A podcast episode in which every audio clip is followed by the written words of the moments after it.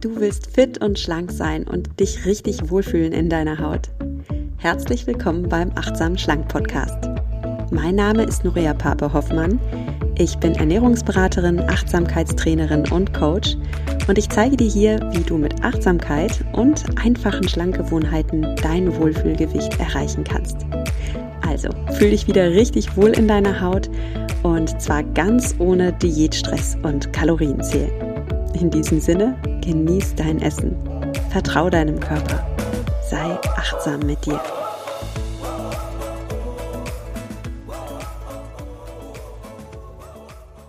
Hallo und schön, dass du wieder eingeschaltet hast in den Achtsamen Schlank Podcast. Ich habe heute wieder einen ganz besonders tollen Gast, auf den ich mich so gefreut habe. Und zwar ist das Christine Graf. Christine ist Mutter von drei Kindern und sie arbeitet beruflich auch mit Müttern und ja, mit kleinen Kindern, denn sie ist Mentaltrainerin und Hypnose-Coachin in der Geburtsvorbereitung. Und sie ist auch Autorin. Sie hat ein Buch geschrieben. Das heißt, die friedliche Geburt. So bringst du dein Baby selbstbestimmt und angstfrei zur Welt. Ein Post Podcast hat sie auch noch. Also wirklich eine, eine ganz talentierte, tolle, vielseitige Frau. Und Christine, ich freue mich sehr, dass du bei mir im Podcast bist. Herzlich vielen, willkommen. Vielen, vielen Dank, liebe Nuria. Ich freue mich auch sehr, bei dir zu Gast sein zu dürfen. Christine, du schreibst auf deiner Website, mein Traum ist es, dass alle Frauen eine selbstbestimmte und glückliche Geburt erleben dürfen. Wie ist dieser Traum in dir gewachsen?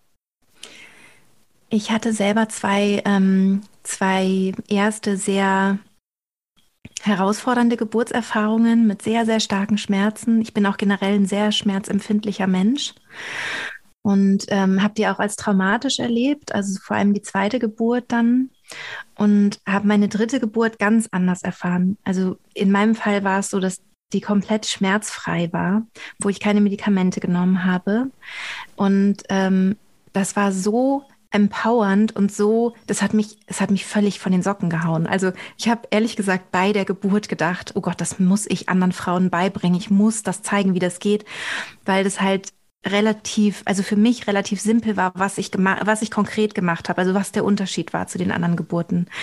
Und ähm, das, äh, ja, das bringe ich eben bei seit 2016 und ähm, konnte auch schon viele tausend Frauen erreichen, worüber ich total froh bin. Also ich konnte schon ganz viel da in die Richtung bewirken und das ist auch tatsächlich eine sehr, sehr, sehr erfüllende Arbeit. Ja, das glaube ich dir. Ich ich habe ja hier so meine Fragen vorbereitet und ich muss jetzt schon direkt vom Konzept abweichen, weil ich gerade so mit dir mitgeschwungen bin. Als du sagtest, dass du ein sehr schmerzempfindlicher Mensch bist, weil bei mir ins Coaching kommen oft sehr sensible empfindsame Frauen, ja. was ja eine große Stärke ist, wenn man sensibel und empfindsam ist. Absolut. Und gleichzeitig darf man auch lernen, mit seinen Empfindungen, mit den schmerzhaften Empfindungen umzugehen. Und jetzt bin ich natürlich total gespannt, wie du das geschafft hast, nach zwei schmerzhaften Geburten und du bist eine schmerzempfindliche Person, wie du es geschafft hast, jetzt eine Geburt ohne Schmerzen zu erleben. Und liebe Podcast-Hörerin, ihr seht ihr Gesicht nicht, also sie strahlt auch. Also es scheint eine wirklich erfüllende Erfahrung gewesen sein, deine dritte Geburt. Ja, das war es auf jeden Fall. Also das war für mich wirklich äh, lebensverändernd, muss ich sagen. Auch, auch zu sehen, wie es mir hinterher ging, wie kraftvoll ich mich gefühlt habe. Und vorher bei den nach den Geburten habe ich mich so schwach gefühlt und so ausgeliefert und ähm, musste erstmal wieder klarkommen sozusagen. Und nach der dritten war ich so, ich kann Bäume ausreißen, ich bin eine Heldin. Also es war irgendwie so völlig anders, völlig anderes äh, Gefühl für die Situation. Und ähm, ich habe das mit ja, jetzt ist die Frage, wie steigt man am geschicktesten ein, weil ich Sorge habe, wenn ich das sage, dass sofort die Hälfte ausschaltet und sagt, sie ist verrückt geworden. Aber vielleicht kann ich es ja sofort erklären. Also ich habe mit Hypnose gearbeitet und damit ist nicht die Show-Hypnose gemeint, ähm, wo irgendwie man das Gefühl hat, dass Menschen etwas machen, was sie gar nicht machen wollen und total fremdbestimmt sind und so. Ähm, das sind Vorurteile und das ist auch so nicht korrekt. Also so funktioniert Hypnose eigentlich nicht, sondern ich habe mit Hypnotherapie Hypnotherapie gearbeitet. Das ist ein therapeutisches Werkzeug und ähm, kann eben unter anderem auch das Schmerzerleben beeinflussen. Das ist mittlerweile auch sehr seriös untersucht, ähm, wird auch in verschiedenen Unikliniken erforscht, zum Beispiel in Jena, aber auch ganz, ganz äh, groß erforscht in äh, Belgien ganz stark und in, und in Frankreich. Da wird auch gearbeitet mit ähm, Hypnose bei Operationen zum Beispiel wenn Menschen keine Narkosemittel vertragen oder so. Ähm, also da gibt es ganz tolle wissenschaftliche ähm, Studien dazu und eine ganz tolle Grundlage. Und was bei mir hat es eben sehr, sehr stark gewirkt. Also ich habe ähm, dadurch eben wirklich die Geburt als schmerzfrei erlebt.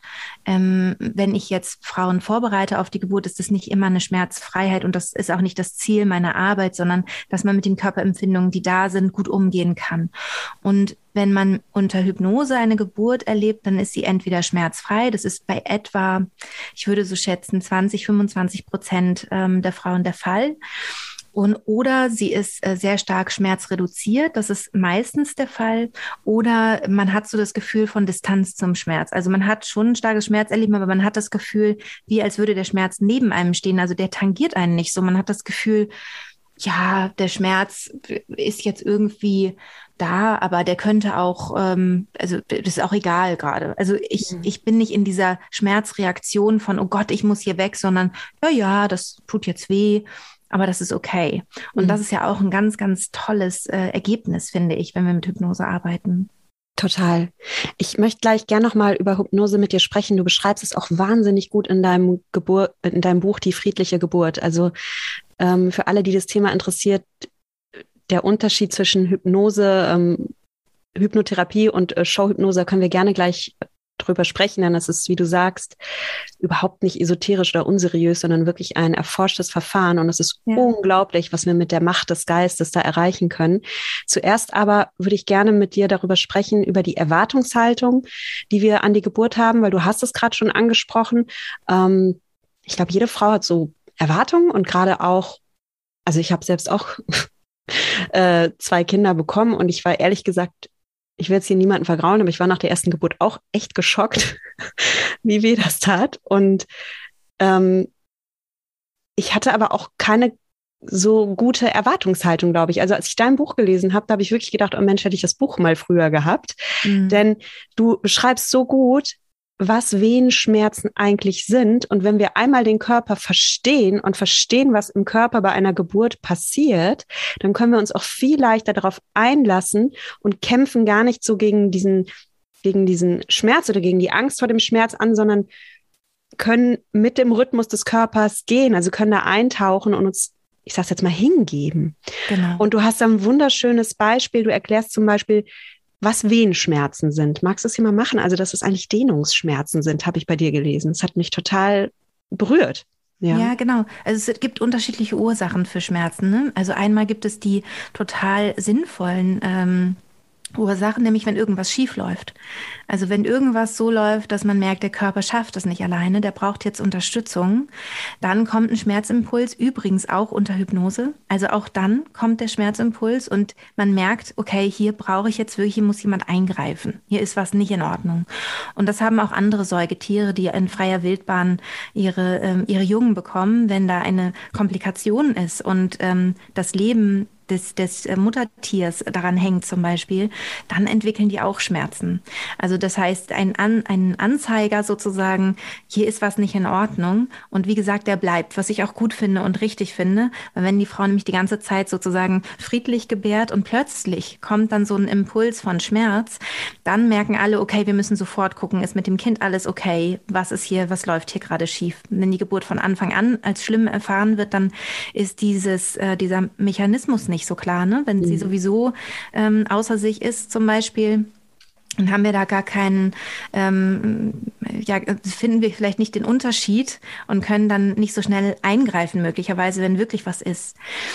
Und das andere, also ist ja wirklich vor allem eben die, die Dehnung des Muttermundes. Das ist das, was so lange dauert in der ersten Phase oder eigentlich ist die zweite Phase der Geburt. Wenn der Muttermund aufgeht, das ist muskuläres Gewebe, was sich dehnt über normal. Also es dehnt sich halt einfach sehr stark. Und das ist etwas, was wir eben auch als Dehnungsgefühl ähm, erfahren können und was nicht unbedingt schmerzhaft sein muss. Also wie gesagt, es ist so stark, es ist so ein, eine intensive Leistung, die der Körper da macht, dass es als schmerzhaft erlebt werden kann. Dann ist eben die Frage, finde ich die Schmerzen furchtbar und will sie weghaben? Oder ähm, sage ich, das ist aber gut, das Gefühl, das da ist, ist gut und es ist positiv. Und das Problem ist, dass wir halt so eine Schmerzreaktion haben. Also wir haben gelernt in unserem Leben, wir müssen von Schmerzen weg. Also ne, ich, ich fasse, Klassiker, klassisches Beispiel, ich fasse mit meiner Hand auf eine heiße Herdplatte, dann habe ich natürlich den Impuls, sofort meine Hand wegzuziehen. Ich will immer vom Schmerz weg. Wenn ich bei der Geburt vom Schmerz weg will, dann steige ich quasi aus meinem Körper aus oder ich lehne mich nach hinten, obwohl ich mich vielleicht eher krumm machen sollte. Ähm, ich, ich versuche quasi aus meinem Körper rauszukommen und komme aber nicht raus. Es ist eine ausweglose Situation. Und in dem, also es ist schwierig, finde ich, den, den Schmerz neu zu definieren. Also zu sagen, jetzt plötzlich ist der Schmerz was Gutes, finde ich, ist möglich. Aber ist schwierig. Aber ich sage meinen Teilnehmerinnen zum Beispiel gerne, benenne es doch bitte Untergeburt anders. Du kannst hinterher gerne sagen, das war schmerzvoll und so ist es kein Problem. Aber benenne es Untergeburt anders, damit du darauf zugehen kannst auf das Gefühl. Mhm.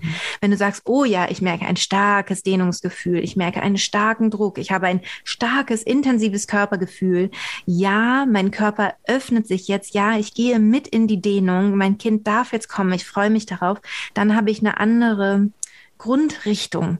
Also ich gehe hin zum Geburtsgeschehen und nicht weg von dem Gefühl, was da stört, sozusagen. Ja, das ist so gut. Und ich dachte wirklich, hätte ich das mal gewusst, dass, ich meine, ich habe einen Geburtsvorbereitungskurs gemacht, so ist es nicht. Aber mir war wirklich nicht klar, dass das, was da gerade in meinem Körper passiert, eigentlich nur Dehnung, also dass meine Gebärmutter sich einfach dehnt. Und du beschreibst es so schön, du hast gesagt in deinem Buch, du hattest Ballettunterricht und da wurde dir eines ganz doll klar. Magst du mal die Geschichte erzählen? Weil das war etwas, ja. wo ich gedacht habe, jetzt ist bei mir der Groschen gefallen. Jetzt habe ja.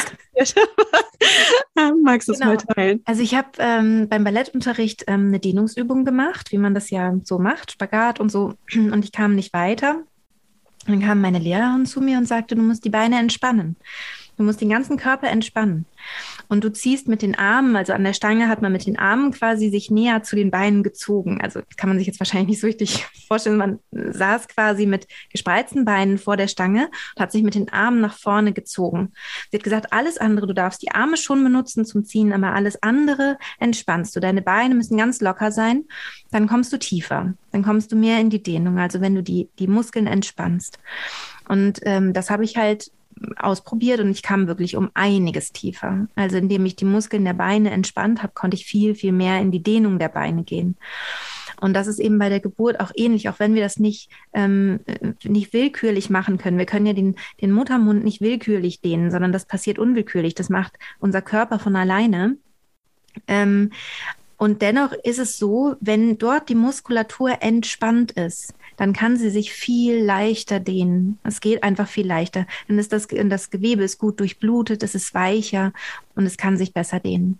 Und ähm, hier kommt eben auch die Angst ins Spiel. Also wenn wir halt Filme gucken, auch jetzt manchmal ne, sehe ich so Serien oder irgendwas, ne, und dann kommt eine Geburt, es ist immer furchtbar egal welchen Film ich mir anschaue, egal wo auch immer zufällig eine Geburt, die Frauen sind immer außer sich, die schreien sich die Seele aus dem Leib. Es ist immer schrecklich, immer so, dass man denkt, oh Gott, wie furchtbar muss Geburt sein. Also ich frage mich, wann endlich mal auch Filme anders gezeigt, also auch Geburten in, in Spielfilmen anders gezeigt werden, ähm, weil das natürlich prägt. Und viele haben dann eben Respekt was ich gut finde. Respekt vor der Geburt finde ich gut und richtig, weil das ist schon eine ganz schöne Herausforderung, aber eben keine Angst. Also wenn dann eben die Angst mit reinkommt, dann ist das Problem, dass dieses Gewebe, was eigentlich weich ist und äh, gut durchblutet, dass das, dass diesem Gewebe dieses Blut entzogen wird und dann wird es hart. Und wenn wir einen harten Muttermund haben, der dehnt sich halt viel schlechter. Der muss sich aber dehnen. Das Baby muss ja raus. Das heißt, er wird quasi so ein bisschen von innen mit Gewalt aufgedehnt. Und das ist halt wahnsinnig schmerzhaft. Und das habe ich eben, weil ich durch die erste Geburtserfahrung schon Angst hatte vor der zweiten, halt richtig schön erfahren. Also das ist, das ist für mich im Nachhinein halt super toll, weil ich sage, okay, ich kann euch sagen, mit Angst in die Geburt gehen, ist keine gute Idee, ähm, weil dann, ja, dann kann sich der Körper einfach er kann sich öffnen, also es war eine sehr schnelle Geburt, aber ähm, es tut einfach total weh. Mhm. Und wenn die Angst nicht da ist, das Gewebe gut durchblutet ist, geht es viel, viel leichter. Ich finde das so spannend, weil das hat ganz viel mit Loslassen und mit sich hingeben zu tun. Ja, ne? Absolut. Absolut. Und was ich so interessant finde, ich höre dir zu und wir reden über das Thema Geburten und gleichzeitig denke ich so sehr an meine Arbeit und denke, oh, da sind so starke Parallelen, weil ähm, ich viel mit Frauen arbeite, die aus emotionalen Gründen essen. Mhm. Und da geht es auch auf einer ähnlichen im Endeffekt geht es um eine ganz ähnliche Sache. Es geht darum, dass wir ein Gefühl haben, was wir nicht fühlen wollen, was weiß ich, Frust oder Traurigkeit oder Wut. Mhm. Und wir fliehen vor dem Gefühl. Und wir machen das, indem wir das mit Essen zum Beispiel ersticken. Weil wir es einfach nicht gewohnt sind, Gefühle zu fühlen und Gefühle zuzulassen und uns dem Gefühl auch mal hinzugeben. Und dann entsteht so ein Kampf gegen den eigenen Körper, weil das Gefühl fühlt sich quasi nicht wahrgenommen. Es ist wie so ein Gast, der an die Tür klopft und man drückt die Tür zu mit Gewalt. Und umso stärker man drückt, desto mehr fordert das Gefühl Einlass und möchte seine Botschaft loswerden und wir drücken wieder dagegen, zum Beispiel mit Essen oder andere machen es vielleicht mit Shoppen gehen oder mit sich betäuben, mit Netflix gucken oder Drogen. Ne? Also hat ja jeder so seinen, seinen Weg. Und in dem Moment, in dem wir uns einfach hingeben und loslassen und ins Vertrauen gehen und sagen, ich, ich kann das auch fühlen, ich kann diese Wellen, die da durch meinen Körper gehen, erleben, bin ich frei. Und das heißt nicht, dass, und das fand ich auch so schön, was du gerade sagtest, nicht jede Frau erlebt jetzt so eine Geburt schmerzhaft. Das finde ich auch realistisch, dass du sagst, das kann passieren, aber. Ähm, schmerzfrei meinst du, ne? Schmerzfrei, was sagte ich? Ja, schmerzhaft. ja, schmerzfrei. 25 Prozent erlebt ist schmerzfrei.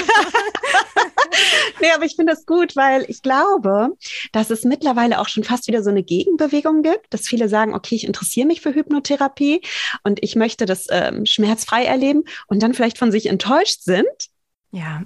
Weil es dann doch nicht so ist. Weißt du, die Gruppe gibt's ja auch, die dann ganz hohen Anspruch an sich hat. Und ich habe das durchtrainiert und ich gebe zu, äh, liebe Christine, mir ging's ein bisschen auch so bei meiner ersten Geburt, weil ich hatte damals schon die Fortbildung zur Hypnose Lehrerin und ich dachte, ja, komm, und ich bin mental stark und ich schaffe das. Und dann war ich so geschockt. Und das war so dann, also das hat mich dann so tief getroffen. Und was ich in meinem Freundeskreis so erlebe, ist dass ich da jetzt nicht die Einzige bin, die nach der Geburt rausgeht und irgendwie auch so ein bisschen enttäuscht ist, weil wir mittlerweile so hohe Erwartungen an uns haben. Mhm. Können wir da mal drüber sprechen, über diesen Erwartungsdruck, den wir Frauen uns machen? Total gerne. Also ähm, ja, ich, ich glaube halt auch, dass das so was Weibliches ist irgendwie, ne? Dass also dieser, dieses immer perfekt sein müssen und immer noch besser und wer hat die beste Zensur geschrieben und wer ist die schönste im Land und überhaupt, wer kriegt sein Leben am besten gebacken und dieser hohe Anspruch, der ja auch in der Elternschaft so, so störend ist, ne? Weil wir können ja nicht perfekt sein. Wir können ja nur scheitern als Mütter. Es geht ja gar nicht anders. Und es ist auch gut so. Die Kinder brauchen unperfekte Mütter. Ist ganz, ganz wichtig. Also dieser Perfektionismus, der uns so ein bisschen auch antrainiert wird durch die Schule, durch ähm, Rollenvorbilder, die wir haben und so weiter, was hoffentlich sich ja auch so in der nächsten Zeit mehr und mehr auch auflösen wird und ein bisschen so in der Balance finden kann. Ähm, natürlich, und das, das macht ja nicht Halt vor so einem Erlebnis wie einer Geburt. Und ähm, es, ich hatte immer so das Gefühl, es gab so eine Konkurrenz, wer hat die schrecklichste Geburt erlebt? Also wer konnte mhm. am meisten erzählen, ja, aber bei mir war noch die Intervention, dann war noch das und das hat aber 38 Stunden gedauert und dann war noch das. Also wo sich die Frauen so übertroffen haben darin und auch immer noch übertreffen darin zu erzählen, wer, wer hat die schlimmste Geburtserfahrung gehabt. Also auch so fast wie ein Wettkampf, ne? Wer ist hier die Beste? Die Beste in der schlimmsten Geburtserfahrung. Ähm, was ich total nachvollziehen kann, weil es traumatische Geburten häufig sind. Und die Frauen haben das Bedürfnis, über die Geburten zu sprechen. Das ist bei traumatischen Erfahrungen immer so. Auch wenn wir einen Unfall hätten, würden wir darüber sprechen wollen. Aber es wird nicht therapiert, was ein Riesenproblem ist. Das heißt, es gibt ganz viele unentdeckte Traumata und die Frauen versuchen sich selbst zu helfen. Also ich will da gar nicht despektierlich irgendwie drüber sprechen. Ich kann es total nachvollziehen. Aber es gibt eben da auch dieses, ne, ich habe noch was, ne, da gibt noch was Schlimmeres erlebt.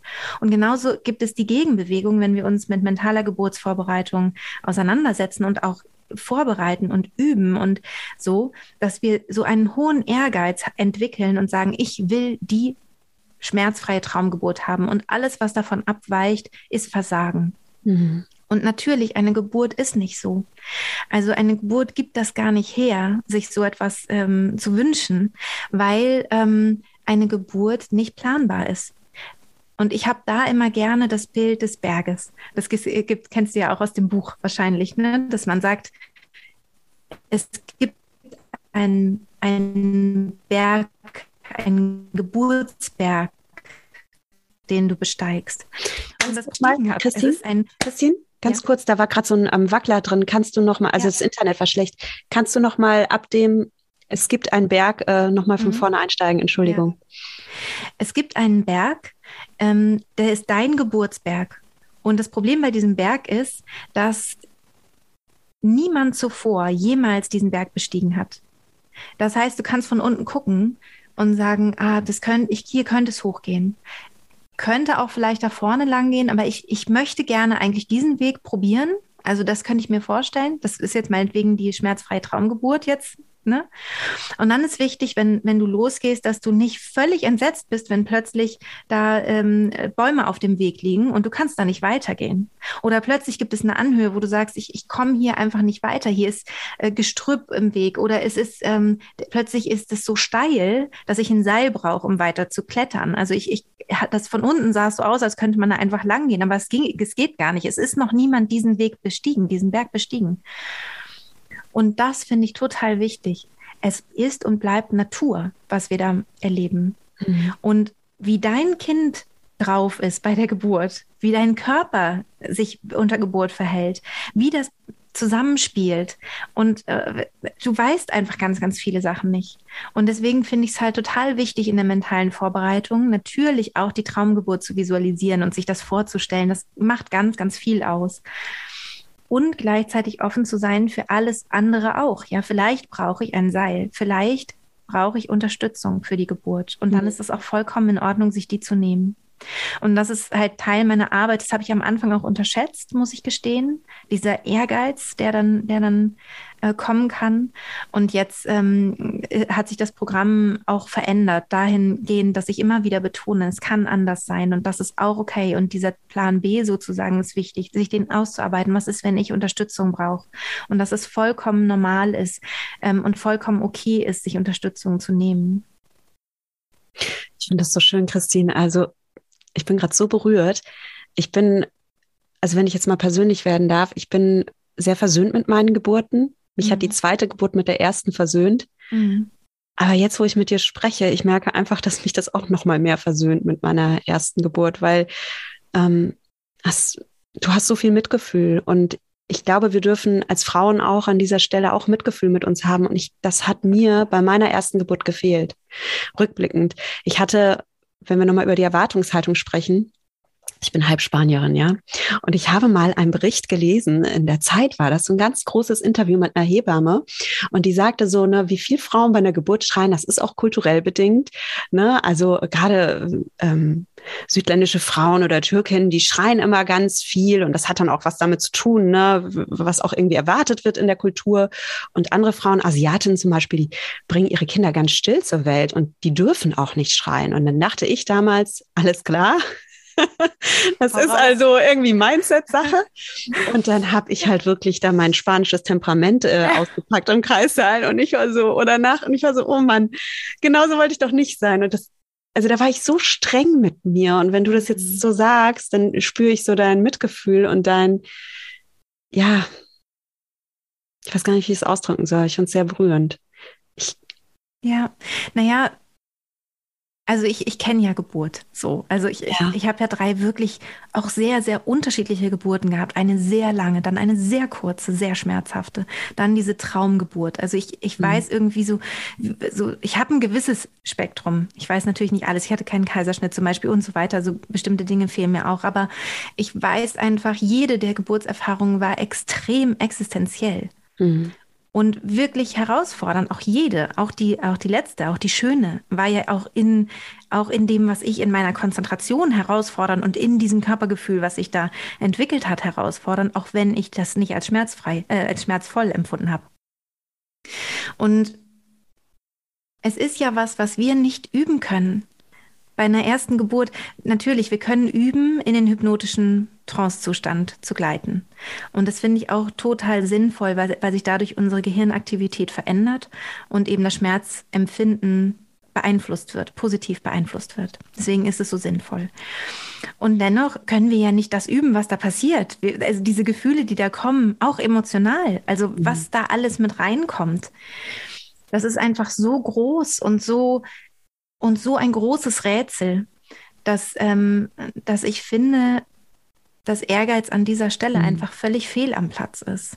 Ich kann das nachvollziehen, ähm, weil ich auch so ein Typ bin, die sich irgendwie schnell stresst oder ne, ehrgeizig ist. Und ich glaube, es sind wirklich so viele Frauen, dass sie so hohe Ansprüche an sich haben und auch viele mit Essstörungen haben diese ja, starken ja. Ansprüche und diese perfekten. Perfektionen im Kopf und so. Ja, ja, kann gut sein. Und ja, und es ist, es ist einfach eine zu, wie soll ich sagen, wir brauchen Demut für die Geburt. Wir brauchen dringend Demut vor dem, vor dem Ereignis, vor dem, vor dem eigenen Erleben, ähm, egal ob das noch vor uns, also uns noch bevorsteht oder ob wir es erlebt haben, ähm, vor dem, wie wir das gemeistert haben. Und ich finde, alle, die ein Kind geboren haben, und zwar komplett egal, ob das ähm, eine vaginale Geburt war oder eine Bauchgeburt war, also ein Kaiserschnitt, ähm, alle können wahnsinnig stolz auf sich sein.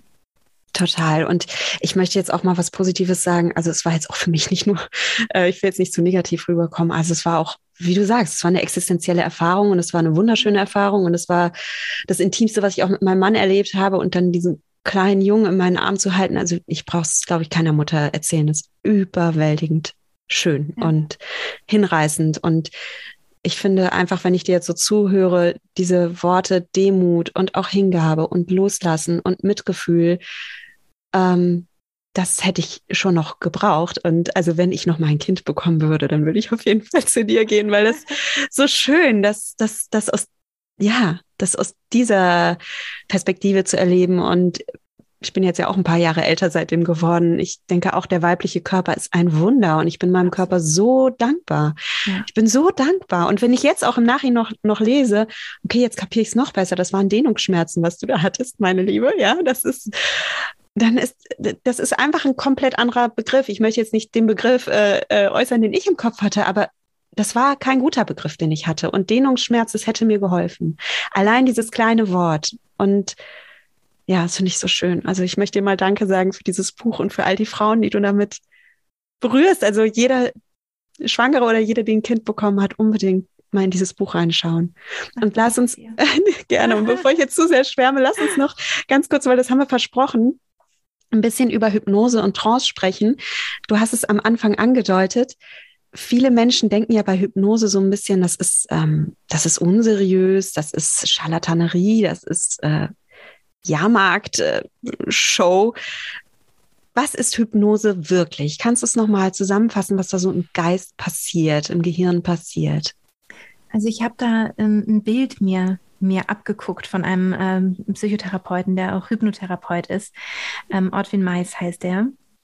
Um, ähm, und der hat das Bild gehabt, stell dir vor, du hast hunderte von kleinen Glühlämpchen im Gehirn. Und die gehen immer an und aus und kommunizieren untereinander und so weiter. Und das passiert normalerweise im Alltag. Bei der Hypnose ist es so, als würden alle ausgehen bis auf ein einziges. Und ich würde dazu noch ergänzen wollen, und das leuchtet besonders hell. Also das heißt, ähm, du, ähm, du, du ähm, entwickelst eine Art Superkonzentration. Und das kennen wir alle. Das ist kein unnatürlicher Zustand, sondern das ist ein Zustand, der natürlicherweise zur Geburt zum Beispiel dazugehört, aber auch zu einer sportlichen Leistung. Also wenn wir jetzt zum Beispiel Marathon laufen würden, dann bekommen wir auch irgendwann so eine Art Tunnelblick. Am Anfang kriegen wir noch alles mit, das Zwitschern der Vögel, den Untergrund, auf dem wir laufen, unseren Atemrhythmus. Wir denken noch sehr viel über Sachen nach. Vielleicht zwickt auch noch irgendwas am Körper. Das Knie tut vielleicht ein bisschen weh oder so so. Und dann laufen wir immer weiter und irgendwann kommen wir in so einen Flow-Zustand und wir haben irgendwann das Gefühl, ähm, fast als würden wir fliegen oder als würde es laufen. Mhm. Also wir, wir sind sozusagen laufen. Und genauso ähm, erfahren das auch Musiker auf der Bühne häufig, wenn es ein besonders schönes Konzert ist, dass sie das Gefühl haben, es hat uns gespielt Wir haben das nicht gespielt, diese Musik, sondern die Musik ist einfach entstanden. Und natürlich hat vorher ganz viel Übung dazu, da hat man dafür Übung gebraucht, um so in den Flow einsteigen zu können. Und was eben in diesem Zustand auch passiert, ist, dass wir kein Zeitgefühl mehr haben oder nicht mehr so ein gutes Zeitgefühl haben. Das heißt, es kann sein, plötzlich haben, ist eine Stunde später und wir denken, was war denn passiert die letzte Stunde? Man kennt das auch von langen Autofahrten zum Beispiel oder man kennt es von anderen Routinearbeiten, die man macht, wie Geschirr spülen oder bügeln oder sowas, dass plötzlich so die Zeit verloren geht. Und diese super Konzentration entsteht zum Beispiel auch im Kino. Ich finde immer, das ist ein ganz gutes Beispiel weil da dafür gesorgt wird, dass wir in Hypnose kommen. Das ist wie der, der, der Ort, der dafür geschaffen wurde, um diesen Zustand in uns hervorzurufen. Es wird alles dunkel gemacht. Wir haben nur noch die Leinwand. Es wird sehr laut uns diese Geschichte erzählt mit diesen Bildern, damit wir wirklich abschalten. Also es geht darum, andere Informationen, andere Gedanken abzuschalten und sich ganz auf das eine zu konzentrieren. Und bei der Geburt ist es eben total sinnvoll, wie bei jeder sportlichen Herausforderung, Herausforderung und letztendlich ist es ja, sind es Muskelkontraktionen, die wir da haben. Das heißt, es ist wie Sport ein bisschen, dass wir uns eben fokussieren und konzentrieren auf das, was da gerade passiert. Also manchmal werde ich auch gefragt, ja, bei der Geburt kriege ich denn dann überhaupt noch was mit? wenn ich dann so in Hypnose bin. Und ich denke dann so, ja, das, also du kriegst vor allem das Wichtigste mit, nämlich die Geburt. Also du kriegst wirklich mit, wie du dein Baby auf die Welt bringst. Und das ist ein unfassbares Gefühl, wenn man, wenn man das nicht als schrecklich empfindet, sondern als positiv, dann ist es total beeindruckend. Ja, man ist so richtig so, wow. Und ich glaube, deswegen sind die Frauen auch oft so wie ich dann danach, dass sie denken, oh, was ich gemacht habe. Man hat das Gefühl, ja. ich habe dieses Kind geboren. Aber ja, von der Außenwelt kriegst du nicht ganz so viel mit, was halt cool ist. Ja. Ist meine Meinung. Also, weil die Hebamme musst du nicht so doll mitkriegen oder keine Ahnung was, du möchtest doch bei der Geburt dabei sein. Ja. Das ist total empowering und ich finde es auch für deine Weiblichkeit so ja. bemächtigend. Hat das was mit deiner Weiblichkeit gemacht? Mit deinem, selbst mit deiner Identität als Frau und mit deinem, wie du mit dir in deinem Körper dann in Harmonie Das ist eine total spannende Frage, weil ich mir darüber gar nicht so Gedanken gemacht habe. Ich habe halt gemerkt, dass es mich als Mensch empowert hat. Also ja. ich habe mich halt vorher so eben so schwach gefühlt nach den Geburten, so ausgeliefert und so. Und geschockt auch von meinem eigenen Körper. Und jetzt, ja, ich glaube, ich habe das nicht so als weiblich, ähm, ähm, also dieser Gedanke war nicht so weiblich, also dass ich als Frau das kann, aber ich hatte das Gefühl schon, wow, was habe ich für einen Körper? Mhm. Was kann der für Kraft entwickeln? Was, was, was ist da möglich? Also das war schon durch dieses totale Einsteigen in die Geburt, da war das absolut beeindruckend. Ich finde es ganz toll. Und ich finde, ähm, also jeder hat ja eine andere Erfahrung, aber mich berührt es gerade in meiner Weiblichkeit, weil ich halt denke, es ist ja auch ein Geschenk, dass wir Frauen das erleben dürfen. Absolut. Also Männer können diese existenzielle Erfahrung gar nicht machen. Und ich meine, ja. na, alle Männer, die jetzt zuhören, es ist auch für einen Mann existenziell, wenn das eigene Kind auf die Welt kommt. Und es ist ja. extrem bewegend und schön. Ja. Und wir Frauen erleben aber diese, wir erleben diese Natur in uns, diese Kraft in uns, diese, genau. das ist unglaublich. Und wenn man das so sieht und, und sich dem hingeben kann und diesem Wunder hingeben kann und der, die eigene Stärke erleben kann, das ist ein Geschenk, das Männer gar nicht erleben dürfen, ja. wenn man es mal so rum sieht. Ja, und wenn man ein anderes Naturschauspiel sich anschaut, zum Beispiel einen Sonnenuntergang, das ist ja unglaublich beeindruckend und sieht ja unfassbar schön oft aus, also meist wunderschön aus. Und man denkt so, wow, und das ist ein Naturschauspiel, ein Naturereignis, was man einfach sich so anguckt, aber von außen. Mhm. Und wenn du jetzt die Geburt hast, dann ist es in dir. Du bist du die Sonne selbst. Du bist das selber. Ja. Du bist es. Und es ist abgefahren. Also wenn du eben durch diesen Zustand der Hypnose und dieser Art Superkonzentration einsteigst, ne, und nicht von außen guckst, äh, äh, ist die Wanne schon frei oder keine Ahnung, so im Außen bist irgendwie, sondern wirklich einsteigst in das, was im Körper passiert, ja, dann wird alles außenrum eben irrelevant scheißegal, ob ich jetzt eine Wanne oder nicht, wurscht, ja, macht wie ihr ja. wollt. So, ich bin drin. Ich bin drin und schau diesem Sonnenuntergang oder Sonnenaufgang von innen zu. Und das ist total beeindruckend. Oder bin das selber, ne? Ich bin der Sonnenaufgang oder wie auch immer, ja. Das ist wahnsinnig schön, wahnsinnig schön. Also du sagst ja auch, wir können die Angst vor der Geburt in Vorfreude verwandeln. Absolut. Und das ist genau das, ne? Ja, ja, absolut. Und zwar mit tollen Geburtsberichten. Natürlich auch, ne, wenn man zum Beispiel den, den Podcast hört, äh, den ich, den ich mache, der ist immer hat immer dieses Positive, also man kann sich da richtig anstecken lassen. Das ist immer wie so kleine Mini-Hypnosen sozusagen, weil wir lassen uns halt auch beeinflussen. Oder du hast auch gesagt, beim Buchlesen bist du auch so versunken ne, in diesen Zustand. Das heißt, genau, da passiert das schon, ähm, dass man, ja, dass man da eben das Unbewusste gut erreichen kann und verändern kann. Und dann natürlich eben, wenn man Lust hat, mit Hypnose dann noch tiefer einzusteigen, da kann man eben dann ganz gezielt ähm, das Unbewusste beeinflussen. So wird ja Hypnose normalerweise benutzt, ne? Also um etwas im Unbewussten zu beeinflussen und dadurch den, ähm, den Alltag zu erleichtern, das Leben zu erleichtern. Sehr cool. Also ich wirklich, wenn ich nochmal schwanger wär, wäre, ich würde es mit deiner Begleitung machen, aber es gibt ja wirklich verschiedene Möglichkeiten, Absolut. wie man mit dir arbeiten kann. Und vielleicht, jetzt sind wir gerade schon da, können wir das mal zusammenfassen, weil du hast ja wirklich den Podcast, du hast das Buch und du hast Online-Kurse. Also da kann sich ja jede Frau ein bisschen aussuchen, wie viel Begleitung sie möchte. Kannst du nochmal zusammenfassen, wie wir dich finden können? Ja, also du hast es ja schon sehr schön zusammengefasst. Dann hab, bin ich natürlich auch bei Instagram, bei Facebook. Ähm, Aber sag mal, wie du auch immer dort heißt, damit ich, ich alles. die friedliche Geburt. Also das kann man eigentlich ganz gut finden. Die friedliche Geburt. Bei Instagram ist es mit einem Punkt dazwischen, also die Punkt friedliche Punktgeburt. Hm. Aber sonst heißt auch das Buch so und der Kurs heißt so und der Podcast heißt so. Und einen Podcast kann man überall finden, wo es Podcasts gibt. Also Spotify ähm, oder tausend andere Portale. Sehr schön. Ich verlinke es auch. Und der Kurs darf man auch sagen, ganz wichtig für alle Zuhören. Du wirkst in Berlin, liebe Christine, aber der Kurs ist online. Also den können ja. Frauen überall auf der Welt machen, ne? Ja, und machen das auch tatsächlich. Das ist echt so schön, weil wir haben so eine Landkarte und da können wir immer sehen, wo die, also eine Online-Landkarte, wo wir immer sehen, wo jemand dann gerade den Kurs macht. Und dann war es zum Beispiel auf den Philippinen oder in Kenia oder sonst wo. Und wir waren das ist schön. Yes, was ist das? So. das ist natürlich total toll. Und es gibt aber im ähm, Online-Kurs, also nur, dass man da weiß, also einen sehr, sehr guten Support. Also immer, wenn man Fragen hat, werden die wirklich auch schnell beantwortet und ähm, eine Community, wo man sich vernetzen kann, auch nach Orten, an denen man lebt, zum Beispiel, dass man sich vielleicht auch mal treffen kann oder so. Und es gibt auch mal Live-Fragestunden, wo man dann eben direkt die Fragen in den Chat schreiben kann und ich beantworte die dann direkt. Ach, so schön. Und das macht so viel aus, sich da begleitet zu wissen. Und ja. ihr lieben Hörerinnen, ihr könnt sie nicht sehen, aber du strahlst so schön. Also es ist wirklich, ähm, ich fühle mich, also du hast eine Aura, ich fühle mich schon anders. Es ist äh, wirklich unglaublich. Es ist ganz, ganz toll. Ein ganz seltenes Geschenk, sowas. Also, und wenn ihr gerade schwanger seid, ich finde immer, der Mensch ist dem Mensch die beste Medizin. Und wenn wir einen Menschen finden, der so ein Geschenk ist, dann sollten wir die Tür aufhalten und reingehen und zu diesem Menschen gehen. Und Ach, danke, liebe Nubia. ich bin ganz gerührt. Das ist wirklich so. Also ich finde dich ganz unglaublich. Ich bin ganz froh. Und ich ähm, bin sehr berührt von diesem Gespräch und möchte jetzt trotzdem zum Abschluss mich mal ein bisschen konzentrieren, in die Superkonzentration gehen. Ach, vielleicht eine Frage noch, weil das fand ich wirklich auch noch sehr interessant. Viele meiner Podcast-Hörerinnen meditieren ja auch.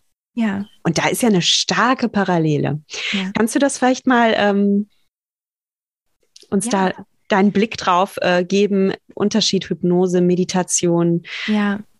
Also die Übergänge sind da fließend. Das ist, glaube mhm. ich, ganz wichtig, ähm, einmal zu wissen. Also viele, die meditieren, haben auch schon Hypnoseerfahrungen, weil immer dann, wenn wir in einer Meditation eine Reise machen, also irgendwo hinreisen sozusagen, uns etwas ganz konkret vorstellen, kommen wir eigentlich schon in die Superkonzentration der Hypnose. Die Frage ist bloß, wie schnell komme ich in diesen Zustand hinein? Und für die Geburt zum Beispiel finde ich halt wichtig, man nennt das, wie du weißt, äh, Trance-Induktion, dass diese Induktion halt möglichst schnell ist, damit wir, falls wir rauskommen aus der Hypnose unter Geburt, halt auch schnell wieder reinfinden. Aber der Zustand der Hypnose kann sich eben auch über längere Zeit ähm, langsamer sozusagen sozusagen einstellen, indem wir ähm, in einer Meditation eben in die Entspannung gehen und da so langsam durchgeführt werden. Und ähm, da kann es eben entstehen. Bei der klassischen Meditation, da ist es eher so, dass wir ja versuchen, äh, Lücken zwischen den Gedanken zu haben, dass wir versuchen, so ganz präsent zu sein zum Beispiel oder ähm, ja, dass, dass wir versuchen, unseren Geist zu weiten. Das ist nicht so was, ich mache jetzt eine Reise ans Meer und da sehen wir jetzt das und das und das. Also das wäre eher eine Hypnose von, von dem, was da entsteht oder entstehen kann, der Zustand. Und wenn wir nochmal zu den Lämpchen dazu gehen, bei dieser ähm, Achtsamkeitsmeditation, ähm, sag ich mal, oder buddhistischen, beim, beim buddhistischeren Ansatz, da wäre es so, dass alle Lämpchen im Gehirn so auf halber Flamme gleichzeitig anwären. So könnte man sich das ein bisschen vorstellen. Also genau, bei der Hypnose halt alle aus, nur eins, das ist super hell und hat diese super Konzentration. Und bei dieser bewusstseinserweiternden Meditation, da ist es eben eher so, alle sind auf Sparflamme gleichzeitig an als Bild. Ja, das ist ein tolles Bild und ich finde, das hilft auch jedem weiter, der meditiert, weil äh, viele Menschen, die meditieren, ärgern sich ja auch ein bisschen so über sich. Ne? Da sind jetzt wieder die Perfektionisten. Ach, ich ja. kann nicht äh, an nichts denken, also mir kommen dann immer Gedanken und äh, ne, ich kann das nicht. Und wenn man einfach mal erfährt, nee, darum geht's auch nicht, das ist auch ganz normal. Das sind die anderen Lämpchen im Gehirn und natürlich flackern die auch mal auf. Ja. Und die Meditation besteht eben darauf, sich dann auf das eine Lämpchen, das man eben fokussieren will, immer wieder zu konzentrieren, den, den, genau. den Geist zurückzuholen. Und es ist okay, wenn zwischendurch ein Lämpchen genau, und ne? bei einer, also einer guten Anleitung wird es ja auch immer mitgenommen eigentlich, ja. ne? dass man sagt, und immer wenn deine Gedanken abschweifen und du das merkst, dann kommst du einfach wieder zurück zu meiner Stimme, zurück in die Konzentration, so, ne? weil das, weil es eben normal ist. Und genau. dieser Perfektionismus ist auch hier mal wieder unangebracht. Ne? Genau. Und du meditierst ja auch mit deinen Teilnehmerinnen, ne? Also genau, im, im Podcast findet man Meditationen, die halt letztendlich auch in die Hypnose hineinführen, aber sehr, sehr viel langsamer. Und ansonsten gibt es bei mir im Kurs ein riesiges Buffet an Hypnosen. Hm. Also immer ja, das meine ich, Entschuldigung, du meditierst genau, nicht. Immer, Für mich ist das immer so, ja. Genau, genau, ja, aber das verstehe ich ja auch, weil es eben so, weil es eben so ähm, ein schwammiger Übergang ist. Ne? Das ist total gerechtfertigt, dass du das so sagst. Ähm, genau, da gibt es mittlerweile ich, zwischen 40 und 50 Hypnosen haben wir, glaube ich, jetzt gerade in diesem Buffet und immer die gleiche Trance-Induktion, also immer der gleiche Weg hinein in die Hypnose und dann auf der Ebene der Hypnose arbeiten wir unterschiedliche Dinge ab, sozusagen. Also entweder vor der Geburt Sachen, dann natürlich während der Geburt, aber auch im Wochenbett oder auch universelle Hypnosen, die dann für Partner interessant sein können. Ähm, also ganz unterschiedliche Dinge, die man dann sozusagen auf der Ebene der hypnotischen Trance eben dann bearbeitet sozusagen oder sich genauer anguckt. Und das finde ich halt auch schön. Man kann sich das dann so nehmen wie so ein Buffet und hat aber immer geübt. Also man hat immer diesen, den Weg in die Trance geübt. Ja. Und nimmt auch über die Geburt hinaus ganz viel für sich mit. Wunderschön. Genau, genau. Also viele bleiben dann wirklich auch dabei, haben dann so eine, so eine Meditationsroutine sozusagen entwickelt und, ähm, und das ist natürlich total sinnvoll auch mit Kindern. Also wir alle, wir Mütter und Väter wissen, dass das einfach auch herausfordernd ist, ne? Was ja, absolut. So. Absolut. Ja. Ähm, Christine, zum Abschluss habe ich immer ein paar Fragen und ich würde gerne mal wissen, was bedeutet Achtsamkeit für dich? Achtsamkeit, ähm, naja, das bedeutet eben für mich, also was es bedeutet, wissen, glaube ich, alle, die deinen Podcast hören. Ne? Das ist einfach dieses ganze Moment, also in den Moment eintauchen bedeutet. Und für mich ist es wichtig, in meinem Alltag als, als Mutter und, ähm, und ja auch als arbeitende Frau, ähm, ist es wichtig, immer mal wieder für einen Moment einzutauchen. Also gar nicht zu versuchen, diesen Perfektionismus an den Tag zu legen, die ganze Zeit achtsam zu sein, sondern zu sagen, hier nehme ich mir ein, eine halbe Minute oder eine Minute Achtsamkeit, weil ich gerade einem Vogel zugucke.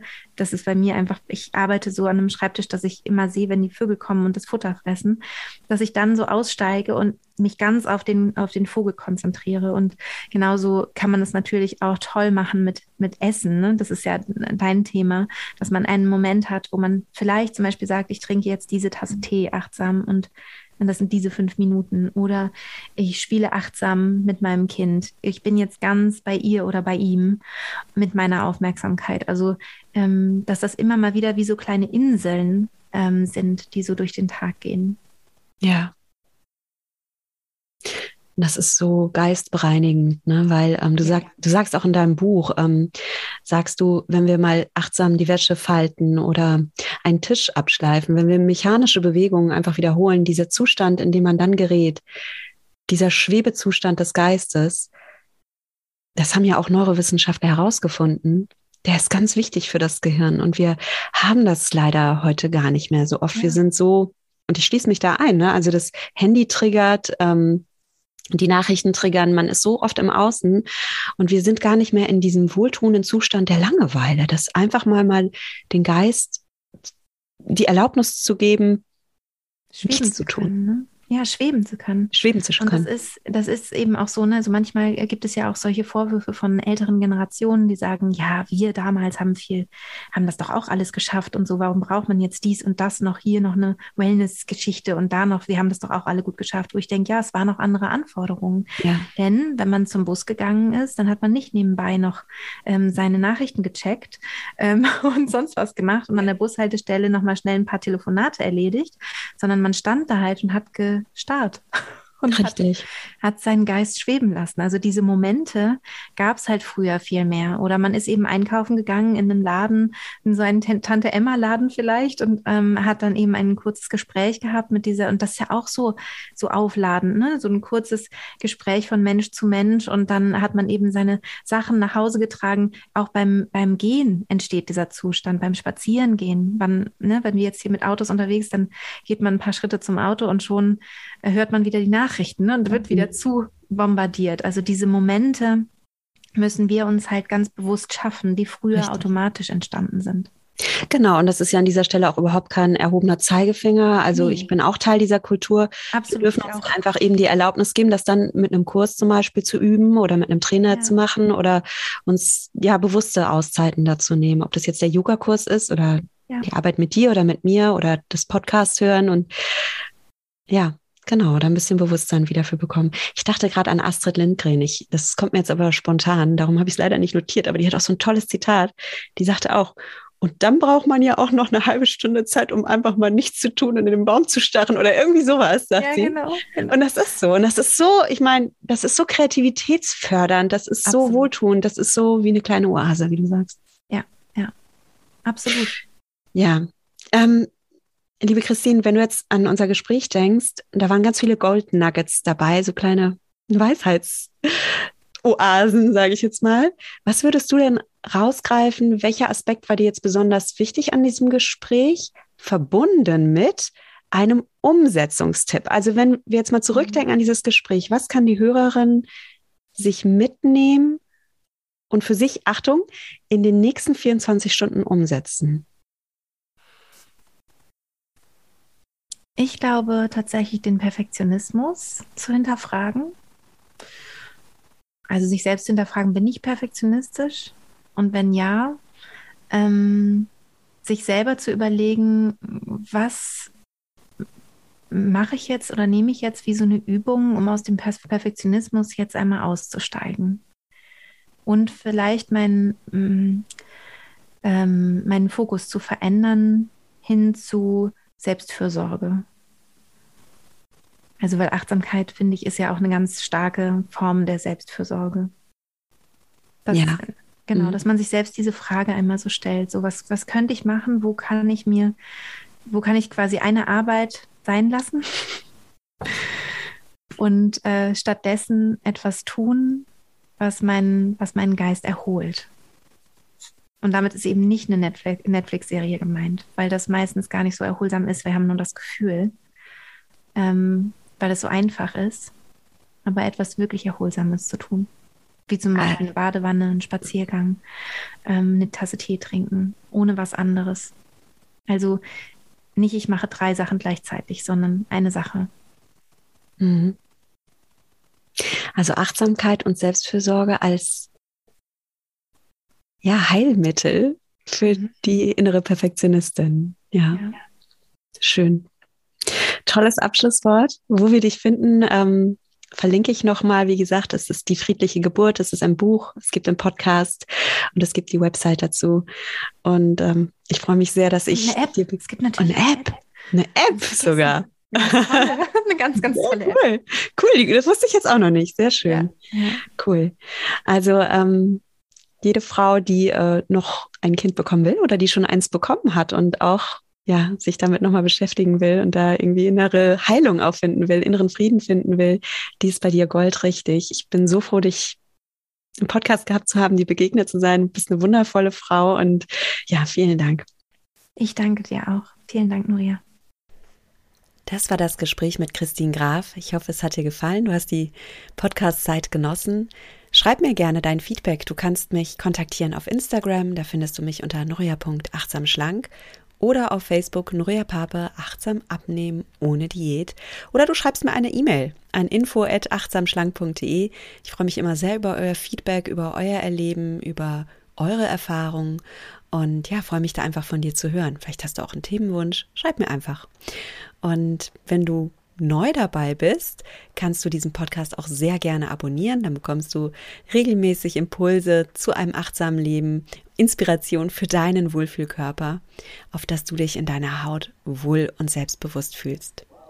Und dann verabschiede ich mich wie immer von dir mit den Worten: Genieß dein Essen, vertrau deinem Körper, sei achtsam mit dir. Deine Norea.